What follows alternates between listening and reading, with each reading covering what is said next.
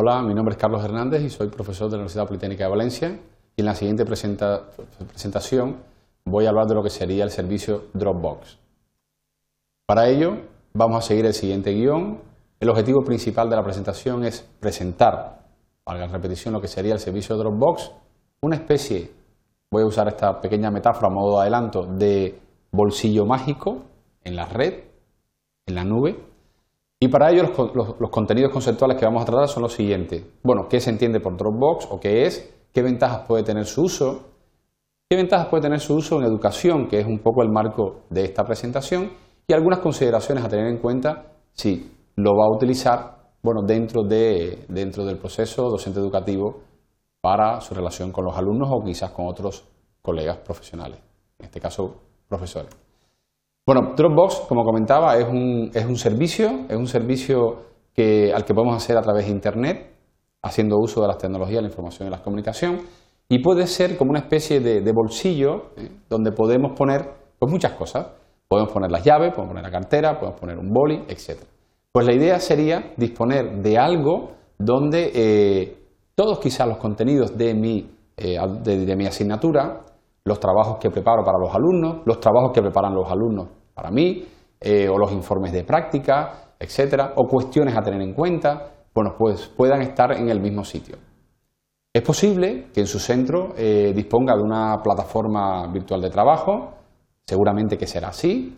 Eh, pues bien, seguramente que ahí acceden los profesores, acceden los alumnos.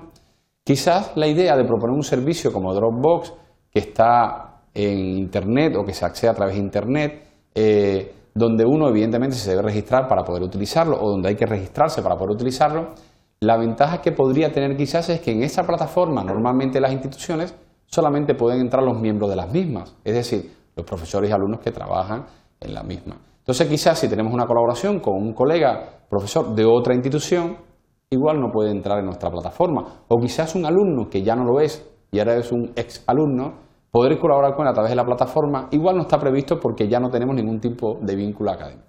Bueno, pues entender que Dropbox puede ser una especie de repositorio al que accedemos a través de Internet, de la misma forma que lo hacemos en una plataforma institucional, Solo que eh, en estas plataformas, normalmente por una política lógica de usabilidad, casi siempre el acceso está restringido a los miembros de la misma. Voy a hacer lo siguiente, voy a entrar en la página oficial de Dropbox. Aquí quizás quisiera, quiero comentar lo siguiente. Dropbox es una empresa o el servicio Dropbox es ofrecido por una empresa externa al colegio, al centro, a la institución. Y quizás esto es un pequeño punto que quiero presentar como una cosa a tener en cuenta quizás negativa, que a mí personalmente como docente pues, pues me hace un poco dudar, que es la información que yo voy a preparar para mis alumnos, la información que los alumnos preparan para la clase, está ubicada en un servidor o en un repositorio o es ofrecida por una empresa externa a la universidad. Evidentemente las empresas siempre tienen eh, como finalidad eh, la obtención de beneficios o la realización de determinada actividad comercial, determinado negocio. Con lo cual, quizás en la actual coyuntura eh, de la educación haciendo uso de servicios externos a la institución, pues no sé, habría que ver si realmente la institución considera que eso es positivo para el proceso de, aprendizaje o incluso qué pasaría si dentro de unos meses este servicio ya no se ofrece, qué pasaría con la articulación de mi docencia. Lo he puesto como un elemento que puede ser considerado una desventaja de uso, que evidentemente debe ser siempre tenido en cuenta por los usuarios de la misma.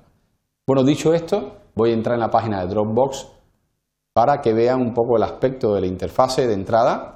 Es posible que cuando visualice este vídeo no sea exactamente así porque estas cosas van cambiando, se van actualizando, pero grosso modo será así. Quizás antes de empezar a utilizarlo le invitaría a que visionara el vídeo que tiene aquí como elemento de bienvenida. En ella, eh, la empresa que ofrece el servicio pues le hace una breve descripción de por qué podría ser interesante utilizarlo, qué tipo de contenido se pueden alojar ahí, cuánto espacio disponemos para alojar contenido. Le avanzo que a día de hoy son 2 GB, 2 GB, pero esto se puede ampliar. Esta herramienta, por ejemplo, es una herramienta gratuita. Uno se registra, se puede uno registrar, pero evidentemente eh, el uso gratuito está ofrecido por unas determinadas características, es decir, son 2 GB, etc. Si yo quisiera disponer de más, o de servicios adicionales que ofrece esta empresa, pues entonces ya habría que pagar. Evidentemente, siempre les sugiero, les recomiendo tanto a usted como docente como a sus alumnos que siempre usen, evidentemente, la versión gratuita. También debo comentar lo siguiente, es posible que para nosotros como docentes, que somos inmigrantes digitales, por la edad, eh, nos cueste un poquito más de trabajo, no así para nuestros alumnos que son nativos digitales por su juventud, la aplicación para poder utilizarla hay que instalarla, es decir, hay que descargar una aplicación, una especie de pequeña herramienta que nos permite, evidentemente, pues gestionar los contenidos de ese, de ese bolsillo mágico que está en la red. Hay que descargarlo. Para nosotros, a lo mejor, quizás, como comentaba, que somos inmigrantes digitales, la gran mayoría, nos cuesta un poquito más de trabajo, pero es un proceso muy sencillo, pero para nuestros alumnos seguramente que no lo será. Bueno, pues yo le invito a que visione el vídeo para que tenga mucho más detalles, mucho más eh, elementos de, valoración a la hora de hacer uso o no de este servicio. Siguiendo con la presentación, debo señalar que también hay una, en Wikipedia hay, hay un apartado Dropbox también podrá encontrar una descripción mucho más ampliada, ya no en forma de vídeo, sino en forma de texto, así como opiniones de diferentes usuarios de la misma. Me gustaría comentar lo siguiente, lo he mencionado al principio, ahora voy a ahondar un poquito más. Esta caja, este, este bolsillo que está en la red, entronca un poco con el concepto que hoy en día se, denomina nube, es decir, eh, ver Internet como un sitio donde puedo tener información en una especie de nube donde otros usuarios también la pueden ver, es decir, pueden acceder a la información. Dentro de esta nubecita, dentro de esta cajita, pues tengo animaciones de vídeo, clip de audio, PowerPoint, elementos elaborados con OpenOffice, etcétera, etcétera. Bien, eh, como comentaba, esto está ofrecido o está, es un servicio que está disponible gracias a la actividad de una empresa y que esa empresa es externa a la universidad o al centro de educación donde usted se encuentra. Bueno, pues habría que ver si la política de usabilidad o la política de protección de datos, etcétera, o de confidencialidad de su centro, pues permite que tengamos la información en esa especie de nube que está, como comentaba, ofrecida por una empresa externa.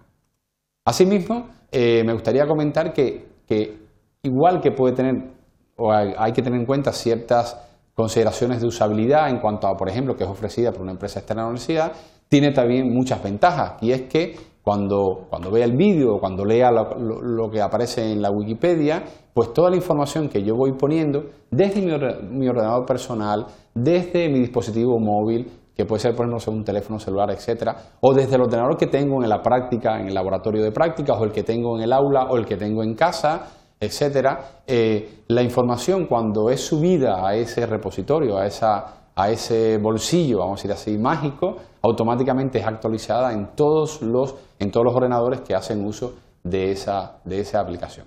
Con lo cual, si yo tengo a mis alumnos conectados a este, a este bolsillo, vamos a decir así, a este repositorio, y yo pongo un documento, automáticamente se sincroniza con los diferentes ordenadores de estos alumnos. Si un alumno sube un elemento, pasa exactamente igual. Si un alumno borra un documento porque había una errata o porque no está actualizado, automáticamente se le borra a todos los demás. Y evidentemente eso siempre es muy cómodo. A modo de conclusión, me gustaría indicar lo siguiente. Dropbox es una especie de repositorio en Internet, es una especie de, plataforma, entre comillas, eh, donde podemos dejar contenidos, contenidos como clip de audio, clip de vídeo, documentos PDF, todo lo que se quiera, ¿vale? Si usted es el profesor, usted crea, haciendo uso de este servicio que ofrece esta empresa, crea una especie de repositorio donde va poniendo información, evidentemente invita cuando vea el vídeo cuando lea en la Wikipedia la descripción de este servicio, invítame ante un sencillo envío de correo electrónico a aquellos alumnos con los que usted quiere colaborar. Eh, si un alumno sube información a partir de ese momento a ese repositorio, usted la verá. Si un alumno borra una información, usted también lo verá, etc.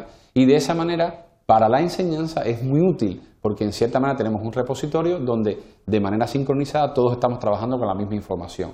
Todos trabajamos de forma colaborativa, de forma cooperativa, de forma coordinada, asíncrona, no tenemos que estar coincidiendo en el tiempo, ¿eh? mediante cuando se usa la aplicación, pues, eh, y evidentemente todo esto puede eh, beneficiar al aprendizaje que tiene lugar en el aula. Dropbox, cuando entre en la página web, verá las principales características que son muy fácil de utilizar, una plataforma eh, estable donde todo el contenido que se puede subir hasta, hasta una capacidad de, 2 GB pues está siempre disponible de forma permanente para los usuarios de, ese espacio y tal. Algunas consideraciones a tener en cuenta. Es un servicio ofrecido por una empresa, es un servicio que, está ofrecido por una empresa externa a, su institución y que en cierta manera la información que ponemos allí, bueno, pues si pensamos que que no debemos hacer eso o que nuestros alumnos deberían utilizar nuestra plataforma y no esa, pues evidentemente son cosas que usted como docente tiene que tener en cuenta y tiene que evidentemente decir. Más información la encuentra en la página web oficial de Dropbox, así como en la Wikipedia y en otros foros que podría encontrar en Internet navegando con Google, por ejemplo, y poniendo ejemplos de usabilidad de Dropbox y recomendaciones de su uso. Muchas gracias.